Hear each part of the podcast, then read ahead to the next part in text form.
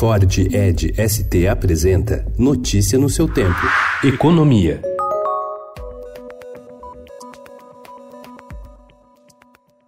Um acordo entre o ministro da Economia Paulo Guedes e a cúpula do Congresso, fechado ontem à noite, vai permitir ao governo realizar o mega leilão do pré-sal marcado para novembro, mesmo que deputados voltem a mudar a partilha entre estados e municípios dos recursos previstos. O relator da proposta na Comissão de Constituição e Justiça da Câmara, deputado Áureo Ribeiro, do Solidariedade do Rio de Janeiro, quer aumentar o percentual de 15% que o Senado definiu para os repasses às cidades. Há uma pressa pela aprovação, porque o governo tem até o dia 15 de outubro para enviar um projeto de lei que coloca no orçamento a previsão dos recursos. O governo precisa do montante do leilão para fechar as contas deste ano.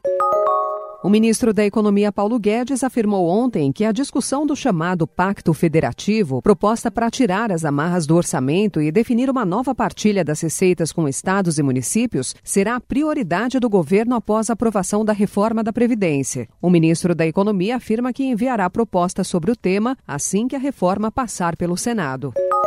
O mercado de trabalho registrou abertura de vagas com carteira assinada pelo quinto mês consecutivo. De acordo com dados do Cadastro Geral de Empregados e Desempregados, divulgados ontem pelo Ministério da Economia, foram criados mais de 121 mil empregos formais em agosto, o melhor resultado para o mês desde 2013.